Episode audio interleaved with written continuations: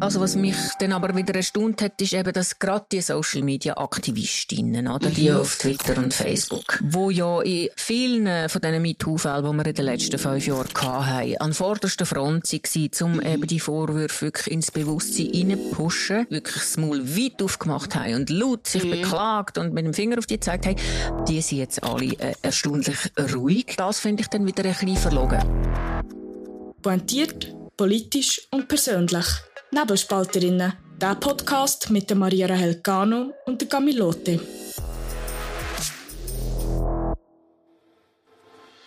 Nebelspalterinnen wird präsentiert von Andrea Fair.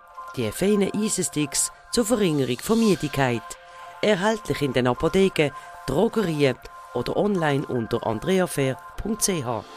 Es geht um wilde Sexfantasien, unabbrachte Nachrichten und Fragen nach dem Machtverhältnis. Sechs Frauen werfen dem bekannten Journalist von der Republik sexuelle Belästigung vor. Das zeigen die Recherchen von SRF.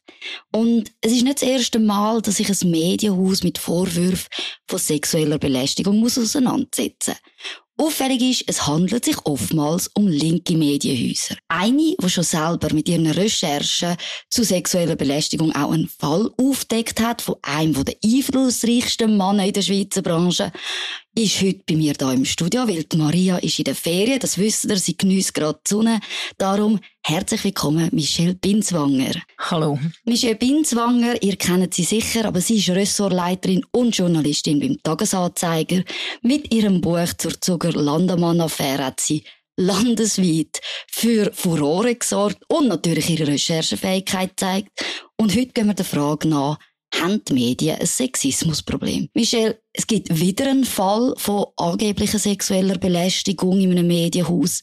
Hat dich die Recherche überrascht, dass jetzt wieder so ein Fall da ist? Ja, es hat mich schon ein bisschen überrascht, also nicht, dass es Fälle gibt in der Medienbranche. Das ähm, wissen wir ja, das ist da äh, genauso wie es in allen anderen Branchen ist. Das ist ja eine Sache zwischen Mann und Frau und äh, wie man sich benimmt. Allerdings hat mich die Recherche in ihrer äh, im Ausmaß und in ihrer Deutlichkeit überrascht. Also das ist ja wirklich irgendwie, da hat man schon mal müssen analysieren, was ist da genau passiert. Ah, da werden äh, SMS zitiert und so weiter. Mhm. Dann ist der äh, Name vom Beschuldigten nicht genannt worden. Trotzdem ist es natürlich für alle aus der Branche relativ leicht, das herauszufinden, wer das ist. Mhm. Und dann hat es mich natürlich überrascht, dass es die Republik ist. Wieso, dass es die Republik ist? Ja, weil das natürlich das Medienhaus ist, wo sich in den letzten Jahren am stärksten so einen moralischen Standpunkt eingenommen hat und auch die anderen immer äh, sehr laut kritisiert hat, wenn eben Fälle von sexueller Belästigung vorkommen sind. Also namentlich haben sie ja der Tagesanzeiger mhm. bzw. die Media sehr stark angegriffen, dass man das sehr schlecht aufgearbeitet hat, was dort mit dem Film Canonica passiert ist, was ja, muss ich auch noch sagen, nicht eigentlich sexuelle Belästigung ist, sondern mehr Machtmissbrauch, toxisches Arbeitsverhältnis. Mobbing ist, ist auch so einer diesen Vorwürfen gewesen, aber dort hat man natürlich ganz klar gegen die Media geschossen von der Republik aus. Genau, und auch schon vorher beim Frauenbrief und so. Das ist immer an erster Stelle gewesen, äh, zum moralisch verurteilen und äh, jetzt haben sie offenbar selber ein Problem, äh, wo schon länger besteht, hat man können hören und ähm, offenbar haben sie es nicht geschafft, das äh, selber zu bereinigen. Auffällig ist bei vielen von den Fällen um sexuelle Belästigung oder grundsätzlich solche Sexismus in der Medienbranche geht es ja um das Fehlverhalten von exponierten Mitarbeitern. Und würdest du sagen, spielt das Machtverhältnis grundsätzlich entscheidende Rolle dabei, dass man überhaupt die Fälle hat? Oder sind vielleicht die Fälle nur interessant, weil es eben exponierte Mitarbeiter ist, wo man den Namen kennt, und bei anderen Mitarbeitern wäre es eigentlich keine Story? Also das Machtgefälle spielt natürlich eine Rolle, weil es bei all diesen Fragen um sexuelle Belästigung halt auch immer darum geht, handelt es sich jetzt da um Mitarbeiter, die auf der gleichen Stufe sind, oder? Mhm. Da sind die Ansprüche weniger groß, als wenn es jetzt eben um einen Chef geht, wo das Machtgefälle existiert. Allerdings muss man in dem Fall sagen, also ein, wenn macht man eine journalistische Berichterstattung, mhm. oder? Das ist immer die erste Frage. Gibt es ein öffentliches Interesse? Und da ist es natürlich so, wenn es eine exponierte Person ist, ein Chef, dann gibt es eher ein öffentliches öffentliches mhm. Interesse, als wenn es sich um einen einfachen Mitarbeiter handelt. Weil wenn jetzt einer in einem KMU irgendwie seine Arbeitskollegin belästigt, dann äh, würde man, glaube ich, nicht sagen, dass das von öffentlichem Interesse ist. Und darum werden eben die Fälle in den Medien verhandelt, wo es wirklich um Chefs geht, die ihre Machtposition missbraucht haben in aller Regel. Ausser es ist ein sehr ein krasser Fall. Also es gibt natürlich dann noch andere ähm, Aspekte, die für ein öffentliches Interesse sprechen. Also zum Beispiel die Schwere von der sexuellen Belästigung zum Beispiel. Wäre jetzt ja. etwas, wo man sagen, da, da ist auch gerechtfertigt, dass man darüber berichtet. Zum Beispiel und im Fall von der Republik äh, finde ich ja die grosse Frage jetzt nicht nur, was hat der Mitarbeiter genau gemacht, sondern wie hat das Medienhaus äh, reagiert auf die Vorwürfe und wie ist sie damit umgegangen. Und es ist für mich mindestens so sehr auch ein Fall Republik, wie es ein Fall von dem Fehler, also fehlbaren Mitarbeiter war. Spannend daran ist bei der Republik, sie haben ja gesagt, bevor SRF sie damit konfrontiert haben, hätten sie nichts gewusst. Man hat auch verwiesen auf die damalige Leitung, wie es ja, es hat einen Leitungswechsel gegeben. Und es ist auch vor allem darum gegangen, dass man wie das nicht, nicht genau gewusst hat, aber irgendwie trotzdem hat man immer darauf gesagt, es ist ein offenes Geheimnis auch. Was würdest du sagen? Wie, Wieso kann die Republik das nicht wissen? Kann man das tatsächlich nicht wissen? Das ist jetzt die grosse Frage, weil ähm, eben, also es gibt die Rede, dass es vom offenen Geheimnis, äh, dass es ein offenes Geheimnis sei ähm, man weiss natürlich auch in der Branche, ja, ja, da ist darüber geredet worden. Ähm, jetzt ist es aber so, dass es ja in der Branche immer viel geredet wird. Und die Frage ist dann, wenn müssen eigentlich die Vorgesetzten aktiv werden? Jetzt hat aber die NZZ ja berichtet, dass es offenbar ein Mittagessen gegeben hat mit einer Mitarbeiterin, die ausdrücklich mhm. ähm, gesagt hat, es gibt ein Problem mit dem Mitarbeiter. Seid ihr sicher, dass ihr den zu uns wollt holen Und das ist von der Republik selber bestätigt worden. Das heißt, die damalige Führungscrew ist zumindest informiert gewesen, dass es die Gerüchte gibt und ähm, äh, es ist glaube auch zu lesen gewesen, oder ich habe es zumindest gehört, dass sich die Mitarbeiterin sogar hat müssen entschuldigen beim Angeschuldigten, mhm. späteren Angeschuldigten. Und das ist natürlich besonders pikant, oder? Mhm. Also was mhm. haben sich da äh, die Führungspersonen überlegt, wo sie, wo sie ihr gesagt hat, sie muss sich für das entschuldigen. Viel mehr wäre doch zu erwarten gewesen, dass sie die Vorwürfe abklären. Das ist aber offenbar nicht passiert. Und dann sind wir vielleicht gerade beim, beim Renommee, oder? Dass man, man hat schon mal, man hat das Mittagessen gehabt, man hat schon mal über die Vorwürfe gehört. Aber es geht eben wieder um eine exponierte Person, einen renommierten Journalist, dass man eigentlich beide Augen zudrückt, weil sozusagen das Renommee, das der Journalist der Republik bringt, wichtiger ist. Würdest du das so sehen? Ja, genau. Es ist um einen Mitarbeiter gegangen, wo man von einem anderen Medienhaus äh, holen Mhm. Und wo eben ein Renommee hat und natürlich äh, lässt man sich in dem Moment äh, nicht gern bremsen.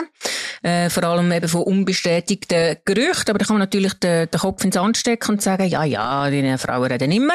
Mhm. Oder man kann sagen, nein, das müssen wir anschauen, weil das könnte äh, für uns zum Problem werden. Und ich glaube, das muss man insbesondere von einer Führungscrew und von einer Redaktion erwarten, die eben so hohe moralische Standards an andere äh, anbringt. Beim Fall Republik geht es ja auch um explizite Chatnachrichten. Also SRF hat nicht das ganze Material veröffentlicht. Sie haben aber ein paar Nachrichten im Rahmen der Recherche publik gemacht, wo dann die, die, die Mitarbeiterinnen bekommen haben.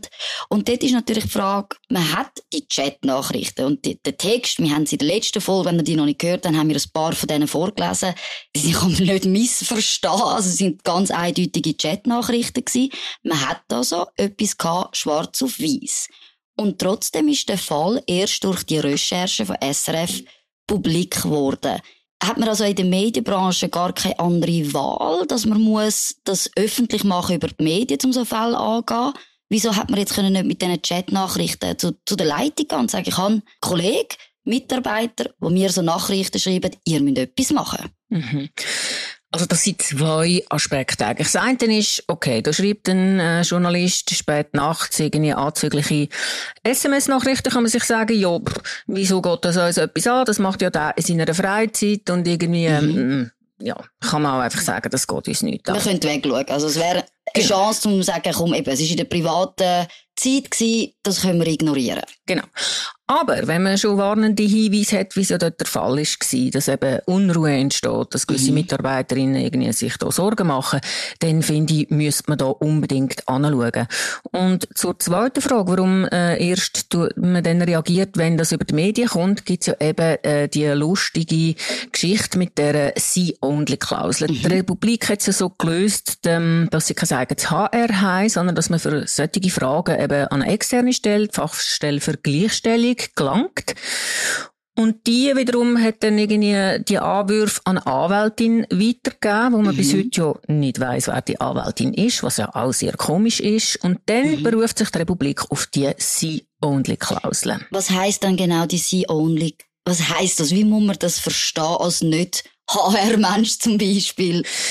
Gut, ähm, ich habe jetzt mit verschiedenen Juristen geredet und die haben alle gesagt, sie und die Klausel habe ich noch nie gehört. Mhm. Also das ist irgendwie etwas, was offenbar auf dem Mist von der Anwältin oder von der Republik gewachsen ist. Wir wissen es nicht, weil sie es ja einfach so sagen, ja, es gibt diese Only-Klausel.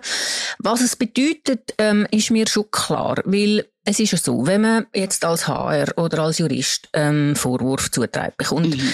dann muss man den abklären. Und dann äh, irgendeinisch muss man, um den abklären, auch der Angeschuldigte konfrontieren. Mhm. Jetzt gibt's aber, ähm, ja, für das muss dann wieder der, der die Anschuldigung gemacht hat, einverstanden sein. Und mhm. das wollen die Leute manchmal nicht, weil sie müssen dort abwägen, was bedeutet das für mich, wenn mein Vorgesetzter das erfahrt, dass ich irgendwie da mit solchen Vorwurf komme und was kann ich dabei gewinnen. Mhm. Und da ähm, eben gibt es dann viele, die dann doch wieder den Rückzieher machen. Und sie only heisst, ähm, dass man quasi die Vorwürfe zwar unterbreitet, mhm. aber die, wo das mitteilt bekommen, können das nur zur Kenntnis nehmen, aber sie können nicht danach handeln. Also sie können nicht darauf reagieren, sie, sie sehen eigentlich nur, dass es die Vorwürfe gibt. Genau. Aber sie dürfen nicht zum Angeschuldigten gehen, sie dürfen nicht äh, selber äh, weiter recherchieren oder etwas unternehmen.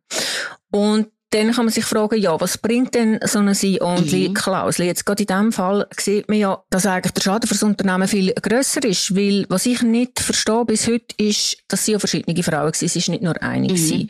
Und die See-Only-Klausel ist ja gedacht, um eben genau die, die Opfer oder die, die Anschuldigungen schützen, dass sie eben keinen Nachteil erfahren. Jetzt, wenn die aber offenbar wollen, dass man da handelt, und mhm. das müssen sie ja haben, sonst wären sie nachher nicht irgendwie zum, zur Fachstelle und dann auch zu den Medien gegangen. Dann verstehe ich nicht, warum denn die Republik nicht auch hat können handeln. Und wenn sie das intern gelöst hätten, wäre der Schaden für sie natürlich mhm. viel geringer gewesen, als wenn man dort den Umweg über die Medien nimmt, wo das äh, für die ganze Schweiz öffentlich machen mhm. und wo dann ein immenser Druck aufs Medienhaus kommt. Dann können sie zwar reagieren, weil ja eben dann das die Information von außen ist, ohne sie only Klauseln, aber dann ist natürlich der Mist schon geführt, dann mhm. ist der Schaden da und da kann man sich wirklich fragen, ähm, was gescheiter ist. Was man in so einem Fall, oder was ich mich halt auch gefragt habe, ist, Warum, eben, warum ist der Umweg gegangen? Was ist eigentlich da mit den Opfern los gewesen? Also, haben die, haben die gesagt, nein, bitte nicht handeln? Und wenn mhm. sie nicht haben wollen, dass man handelt, wieso sind sie denn zum, zum SRF gegangen? Mhm. Also, irgendwo dort gibt es eine Lücke, die ich mir nicht erklären kann. Ja, das, wo halt nicht aufgeht, oder? Man hätte sich dann können fragen, wenn man selber Opfer ist und die Sie-Only-Klausel hat, dass man nicht gesagt hat, nein, ich möchte das aufheben zu einem, zu einem späteren Zeitpunkt sagen, hey, jetzt bin ich als Frau so weit, dass ich sage, ich möchte das Problem angehen, die Klausel heben wir auf, wir machen den internen Prozess. Und das muss ja nicht passiert sein, weil die Republik sagt wirklich, die, die Klausel hat bestanden. Und trotzdem sind ja die Frauen mit SRF in Kontakt gekommen, haben ihre Geschichte erzählt, haben auch Material zur Verfügung gestellt, eben die Chatnachrichten zum Beispiel.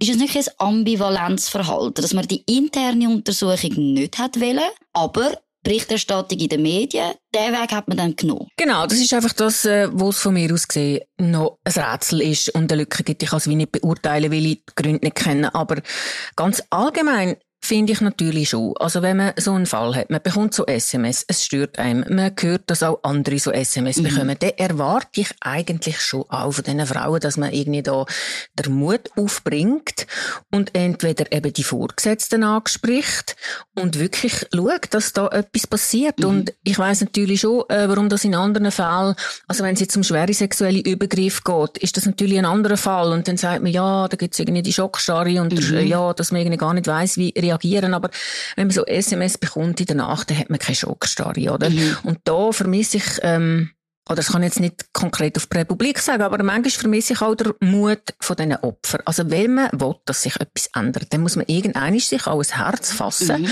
und anstehen, wirklich Arsch in der Hose zeigen und sagen, das geht nicht und wirklich direkt auch eben mit der Vorgesetzten reden und ich glaube, es wird heutzutage viel zu oft der Umweg über irgendwelche Stellen und so, dass man ja nicht muss und eben auch anonym wird und irgendwie so, dass man selber draussen bleibt. Und das ist in einigen Fällen wirklich sehr gut verständlich. Mhm. Aber jetzt in diesem Fall für mich wirklich nicht verständlich, warum man da nicht angestanden ist. Interessant ist auch, SRF hat eine, eine Sondersendung gemacht vom, vom Medientag und dort ist schon berichtet worden, dass Frauen anscheinend einen unausgesprochenen Pakt haben, gegenseitig, dass man sich von dem Journalist schützt, dass man eben auch schon vorher gehört hat, wenn das bevor der überhaupt zu der Republik gekommen ist, hat schon, ja, Gerede gegeben in dem Sinn. Und trotzdem, in dieser ganzen Sache hat das können jahrelang passieren. Eben, man hat die Chat-Nachrichten gehabt, niemand hat interveniert.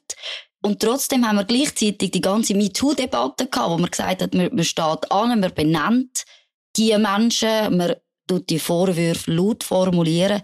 Sind wir also eigentlich gar keinen Schritt weiter? Dass man es jetzt heimlich, immer noch heimlich macht. Ja, wie gesagt, das ist jeder Fall anders und es gibt mhm. wirklich Fälle, wo man, wo das durchaus gerechtfertigt ist. Weil es ist halt so, gerade bei diesen Fällen von sexueller Belästigung oder sexuellen Übergriff, dass Opfer halt in dem Moment, wo es vorkommt, auch wo es eine Anzeige macht und so weiter, nochmal eben in die Öffentlichkeit mhm. kommt, nochmal ganz viel muss aushalten und das ist in gewissen Fällen wirklich nicht zumutbar. In dem Fall, eben, wenn du sagst, es hat da einen unausgeschriebenen Pakt gegeben. Also ich kann da nur spekulieren, aber ich kann mir das nur so erklären, dass die wirklich irgendwie den äh, Betroffenen, also der Angeschuldigte für so wichtig gehalten haben oder irgendwie interpretiert haben, dass die Führung da über alles wird stellen und eben in der ähm, sie wird über Klingen springen als ihn. Also nur so kann ich mir das erklären, aber ob es wirklich das der Grund ist, für das wissen wir glaube ich einfach zu wenig. Reden wir vielleicht mal über das Thema Recherche. Es ist zu SRF gelangt, sie haben Material können sichten, sie haben jetzt nicht alles veröffentlicht.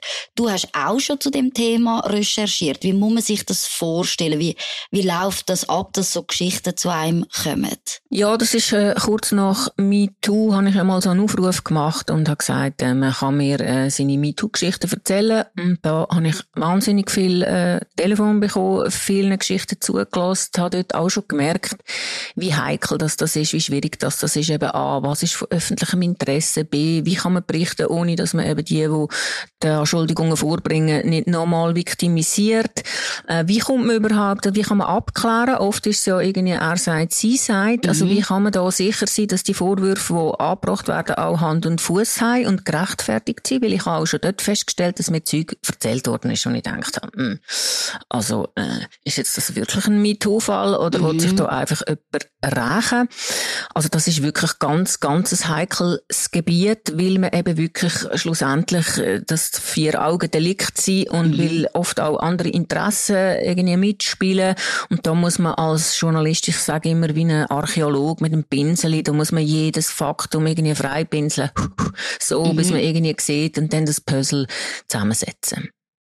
Jetzt muss man ja auch sagen, es besteht ja unter den Medienhäusern auch ein gewisses Interesse an diesen Fällen, oder? Es ist immer besser, es klingt jetzt hart, aber es ist immer besser, wenn es, wenn es den anderen passiert, dass man die Geschichte aufdeckt und die andere kann, kann Anschuldigungen machen und auffällig war, bei gewissen Fällen, sei es jetzt die Republik oder eben auch die Media, sind tendenziell linke Redaktionen gewesen. Und eben gerade die, wir haben das die Moral angesprochen, die auch immer gegen die toxische Männlichkeit schreiben, sind das jetzt eigentlich die, die das Problem haben in der Redaktion mit toxischer Männlichkeit? Kommt halt immer darauf an, ähm, wer sagt, ob es ein Problem ist mhm. oder nicht. Und natürlich sind äh, linke Redaktionen in dem Sinn schon näher am Thema eben, dass sie das auch wichtig finden, dass sie das oft auch journalistisch eben auch aufarbeiten und dann ist natürlich, wenn etwas im eigenen Haus passiert, tut man vielleicht eher das auch als Übergriff empfinden oder eben unternimmt etwas dagegen. Ich glaube nicht, dass es jetzt in der linken Redaktion öfters vorkommt als mhm. in der rechten oder in den Medien äh, öfters als an einem anderen Ort, aber eben die Empfindlichkeiten sind natürlich unterschiedlich verteilt und darum denke ich, ähm, ja, hat es jetzt da zwei linke Redaktionen getroffen, wenn man es so will nennen. Beim Blick ist dann, oder bei Ringe ist dann nochmal etwas anderes. Mhm. Genau, Ringe ist auch, hat auch die Vorwürfe gehabt. Und vielleicht, wenn man noch ein bisschen drüber redet, oder die Media ist eben auch Vorwürfe gehabt, sind damit konfrontiert worden. Und dann hat es damals einen offenen Brief gegeben von den Journalistinnen. Die sind, es ist ja Geschäftsleitung gegangen und die Redaktion, die Chefredaktion, wenn ich richtig bin, ist so ein Brief, ist das auch ein Weg, um das publik zu machen, um etwas zu bewegen? Wie hast du den Brief damals eingeschätzt? Ja, der Brief, das ist ja nochmal ein bisschen anders gelagert gewesen, weil dort hat man sich nicht über jetzt Übergriff beklagt, sondern quasi um strukturellen Sexismus. Also, dass Frauen, genau, Frauen zu wenig gefördert werden, dass sie irgendwie blöde Sprüche sich müssen anlassen und so weiter und so fort. Und man kann sagen, der mm, Brief hat insofern wirklich gezeigt, als dass man dann schon sehr aktiv geworden ist und das mhm. auch ein riesen Thema war. Also bis heute, also da hat man wirklich Veränderungen auch gemerkt, also dass gewisse Männer sich äh, plötzlich anders haben müssen benehmen als vorher. Ich habe den Brief damals nicht unterschrieben, weil ich die Aussage, ähm, eben, dass Frauen systematisch bei Tamedia mhm. irgendwie klein gehalten werden, einfach nicht haben können unterschreiben. Und ich glaube bis heute, das stimmt nicht. Mhm. Allerdings, und es ist auch vieles eben vermischt worden mit, ähm, ja, wenn jemand sagt, ja, also der Genderstern findet mein Kollege nicht gut, dann ist das von mir aus gesehen nicht ein Ausdruck von Sexismus oder äh, wenn äh, bemängelt wird, dass äh, die Diskussionen zu ähm, engagiert geführt werden, dann mhm. muss ich mhm. auch sagen, was haben die Leute das Gefühl, wo sie sich befinden. Ich meine, in einer Redaktion verhandelt man Themen, diskutiert mhm. man, tauscht man Argumente aus und das ist normal. Es ist allerdings äh, sicher gut, wenn man sich nochmal vor Augen führt, dass eben auch hitzig geführte Diskussionen natürlich für jemanden, der viel weiter unten auf der Hierarchiestufe steht oder erst gerade angefangen hat, noch sehr jung ist, für die etwas anderes bedeutet und dass man da eine gewisse Sensibilität entwickelt. Das finde ich gut. Allerdings, wie die anderen Medien, äh, also außerhalb von der Media, mit diesen Vorwürfen umgegangen sind, das hat mich ähm, wirklich ja, beschäftigt und auch, ich habe es erschreckend gefunden, weil man ist dann, ja, man ist da einfach hinten nachgehöselt, diesen Aussagen, hat gesagt, ja, riesiges Sexismusproblem bei der Tamedia. Mhm. Das Gleiche ist dann auch äh, mit dem anderen Fall, mit Film Canonica passiert. Es gibt da eine gewisse Lust von den anderen Medienhäusern dann auf den Kollegen zu zeigen und zu sagen, hahaha, gesagt, bei denen gibt es Sexismus. Hingegen sind das alles nur Vorwürfe gewesen. Und das muss man dann zuerst mal abklären. Und man sieht jetzt heute schon mal ein bisschen weiter, oder? Dass man sieht, die ganzen Vorwürfe, die da erhoben werden, die führen sehr oft eben zu so einer Mob-Stimmung. Mhm. Und, ähm, wenn sich dann äh, nach der Abklärung herausstellt, die treffen gar nicht zu, die Vorwürfe, dann ist aber der Mist schon geführt und dann ist es schon kaputt und das ist für die Betroffenen zum Teil wirklich ganz, ganz schlimm. Mhm. Oder deren ihre Karriere, deren ihr Ansehen ist zerstört. Oft eben, sie sind auch dann psychisch sehr angeschlagen und das sollte nicht sein. Und das die anderen Medien da einfach äh, hämisch ähm, auf der Media gezeigt haben und gejubelt haben über die Vorwürfe, sich aber nicht bemüht haben, selber zu recherchieren und wo man dann abgeklärt hat und das neue, ja, und man dann können sagen, so und so ist es zum Beispiel, was die Lohnungleichheit be betrifft, mhm. wo man ja auch bemängelt hat, da hat man dann gar nicht mehr lesen können Also wenn es um Vorwürfe geht, dann äh, rennen alle mhm. mit und freuen sich, wenn es darum geht, den Sachverhalt abzuklären oder auch zu sagen, ah, es ist alles nicht so schlimm, wie man dort gemeint hat. Das könnte man ja auch vermelden. Dort ist dann gar nichts mehr passiert und das halte ich wirklich für, ähm, ja, für eine Art äh, Journalismus zu machen, wo man nicht, nicht mehr machen heute. Mhm.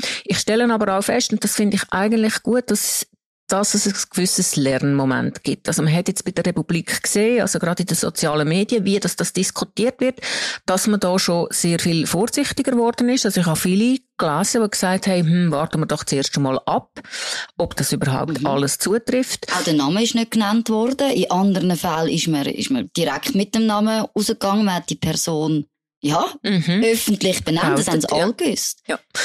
Und dann kann man noch sich fragen, also was mich dann aber wieder erstaunt hat, ist eben, dass gerade die Social Media Aktivistinnen, oder mhm. die auf Twitter und Facebook, wo ja in vielen von diesen MeToo-Fällen, die wir in den letzten fünf Jahren hatten, an vorderster Front waren, um mhm. eben die Vorwürfe wirklich ins Bewusstsein reinpushen.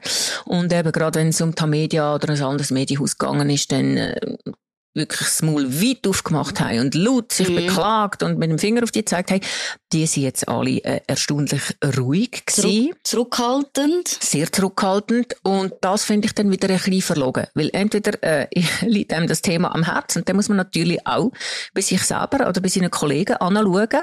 Und das kann man ja so oder anders machen. Aber es einfach unter den Teppich kehren und irgendwie hoffen, dass es vorbeigeht und mhm. ähm, man nicht mehr darüber redet, das ist dann schon ein bisschen verlogen. Eine Methode, die man in den letzten Jahren im Rahmen von diesen Fällen auch gesehen hat, sind ja so externe Untersuchungen. Also, dass man, dass man jemanden anstellt, um, um die Vorwürfe zu untersuchen. Und dann gibt es einen externen Bericht und man sieht, was hat man können belegen, was hat man nicht können belegen. Ist, ist das vielleicht nicht ein auch die Arbeit abschieben, oder? Dass man sagt, man möchte intern das nicht selber, dem selber nicht nachgehen, sondern man gibt ein, ein externes Büro sozusagen den Auftrag. Wie siehst du die, die, die Methode?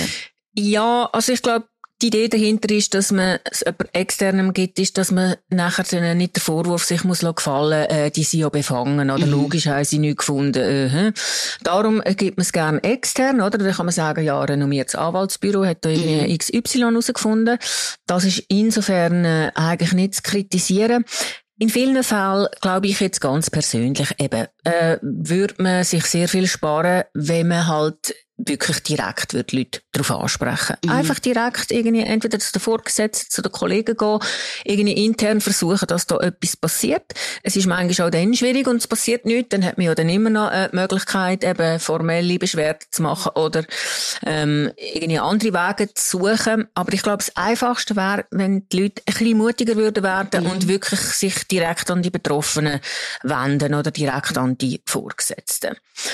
Vielleicht, wie siehst du wenn man jetzt, wenn man so die Journalismusbranche anschaut, eben, es gibt ein paar grosse Verlagshäuser, wie groß ist vielleicht auch die Gefahr, dass man sich zurückhaltet, weil man weiß, es ist ein, ein, kleiner Kreis, man kann sich dann Jahre später vielleicht auf einer anderen Redaktion wieder, wieder begegnen oder eben, wir haben ja am Anfang gesagt, man weiß, wer es ist, also die Leute kennen sich un untereinander, dass das eher etwas ist, was einem zurückhaltet, dass man in so einem kleinen Kreis sich bewegt. Das ist ja nicht immer ein grosses Unternehmen, wo wo man vielleicht einfach kann das Unternehmen wechseln und man hat mit diesen Leuten nie mehr etwas zu tun. Ich weiß nicht, ob es an der Branche liegt. Ich glaube, das ist überall ein bisschen, dass man da eine gewisse Scheu hat, mhm. oder eben Leute direkt auf so Sachen anzusprechen. Es braucht eben, wie gesagt, Mut. Vielleicht kommt beim Journalismus noch dazu, dass man halt weiß, dass es dann schnell einmal dann auch öffentlich wird und sobald natürlich äh, der öffentliche Faktor dazukommt, wird die Dynamik von diesen Sachen relativ unberechenbar, mhm. oder? Und dann kann es dann wirklich sein, eben, dass man plötzlich selber drunter kommt oder dass man Nachteile hätte, äh, wenn man später irgendwie einen Job sucht, mhm. vielleicht ist auch das ein Grund, warum äh, die Leute im Journalismus manchmal ein bisschen zurückhaltender sind. Kommen wir vielleicht noch so auf das Big Picture zum Schluss. Wir haben die ganze MeToo-Debatte gehabt, Benennung der Täter. Es hat sich aber auch entwickelt zu eben so einem Vorwurfsjournalismus, oder? Man erwartet nicht Untersuchungen ab, sondern man geht direkt mit diesen Vorwürfen raus. Man, man tut die auch in die breite Öffentlichkeit streuen. Und jetzt viel von den Beschuldigten, jetzt nicht nur aus der Medienbranche, ich denke jetzt an Kevin Spacey zum Beispiel, sind im Nachhinein freigesprochen worden. Es hat sich nichts anweisen lassen. Kannst du dir auch vorstellen, dass es ein, ein Umdenken gibt, dass man sieht, hey, der, der Vorwurfsjournalismus hat zu grossen Schäden geführt und oft hat sich gar nicht herausgestellt, dass man da anfängt umdenken, jetzt wie bei der Republik, dass man zurückhaltender ist und den Namen gar nicht sagt. Ich denke, es gibt einen gewissen Lerneffekt. Mhm. Es hat auch damit zu tun, dass auch die Angeschuldigten, die wir jetzt in der letzten Zeit hatten, auch der Lindemann und so, ja, dann natürlich, natürlich, sehr schnell reagieren, ähm, renommierte Anwaltsbüro einschalten, die dann wirklich überall gehen, Maulkörper verteilen. Also es hat einen gewissen Effekt gegeben, aber ich denke, es bleibt halt schwierig und das liegt in der Natur der Sache, des Themas, weil MeToo ist ja gewesen, dass man eben der alltägliche Sexismus oder eben das, wo vielleicht nicht strafrechtlich relevant mhm. ist, aber ähm, vielleicht ja trotzdem ähm, nicht passieren oder moralisch zu verurteilen ist, dass man diese Fälle ein bisschen näher anschaut. Und mhm. sobald halt Moral im Spiel ist, dann ja, dann wird es natürlich schwierig. Aber ich glaube, der Lerneffekt hat insofern stattgefunden, dass man eben jetzt gemerkt hat, dass es auch äh, auf dieser Moralebene eben zu so Mob-Phänomenen kommen mhm. kann und dass, ähm, ja, und dass da Existenzen können zerstört werden. Wenn man jetzt den Fall Lindemann anschaut, ähm, dort sieht man, dort hat es einfach die zwei ähm, Anschuldigungen mhm. gegeben von äh, zwei Frauen und die Medien haben ganz breit berichtet und mhm. haben schon immer äh, könnte, hätte, sollte und so geschrieben und es gilt die Unschuldsvermutung und trotzdem ist natürlich sehr stark dabei rausgekommen, dass, äh, ja, dass man das verurteilt, dass man das eigentlich für bare Münze hält, dass man das alles irgendwie nicht gut findet, was da passiert ist oder moralisch verwerflich. Mhm. Und äh, ja, haben dann äh, zum Teil auch äh, Journalisten Kommentare geschrieben, wo ich dann auch denke, so, mh, mm, ähm, äh, sie sind da jetzt nicht ein bisschen übers Ziel rausgeschossen. Also, Bottomline ist, ja, es gibt einen gewissen Lerneffekt. Ich glaube, mit jedem Fall lernt man dazu, aber ähm, wir sind noch lange nicht dort, dass man sagen kann, das ist jetzt gerecht so. Es wird wahrscheinlich das auch nie geben, weil es natürlich eben, weil schon Tatbestand oder eben, dass, dass halt Frauen mhm. so Zeug müssen erleben irgendwie ungerecht ist und man sich ja gegen das hat wehren und weil jeder Fall so einzigartig ist und das ist wirklich so bei dem MeToo-Thema. Man muss jeden Fall für sich anschauen. Man kann nicht irgendwie einen Fall nehmen und sagen, ja, das spricht jetzt für alle. Ähm, muss man eben wirklich sehr vorsichtig, wachsam bleiben, aufmerksam und es ist auch wichtig, dass man das immer wieder reflektiert, so wie wir das jetzt hier machen, jeden mhm. einzelnen Fall, weil äh, wenn es etwas gibt, äh, etwas Positives aus diesen Fällen ist, dass man eben daraus kann lernen oder dass man kann mhm. lernen was könnte man besser machen, wie könnte man es das nächste Mal machen. Und jetzt im Fall von der Republik würde ich jetzt gerne mal wissen, was mit der See-Only-Klausel ist und wer die Anwältin ist und wer das denn damals, ähm, wo die Vorwürfe auftaucht sind, von der Führungskrew, von der damaligen, das mhm. eigentlich gewusst hat. Michelle Binzwanger, herzlichen Dank, dass du da bist bei uns bei Nebelspalterinnen. Danke auch für, dass du uns erzählst, wie das läuft. Ich glaube, ganz viele Zuhörer werden Freude daran haben.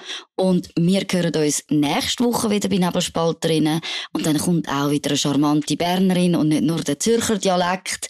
Und schönes Wochenende zusammen. Danke, Michelle. Danke dir auch. Bis zum nächsten Mal bei Nebelspalterinnen, der Podcast mit der Maria Rahel Gano und der Camilote.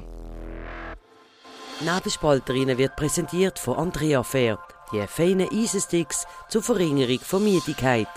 Erhältlich in den Apotheken, Drogerien oder online unter andreafair.ch.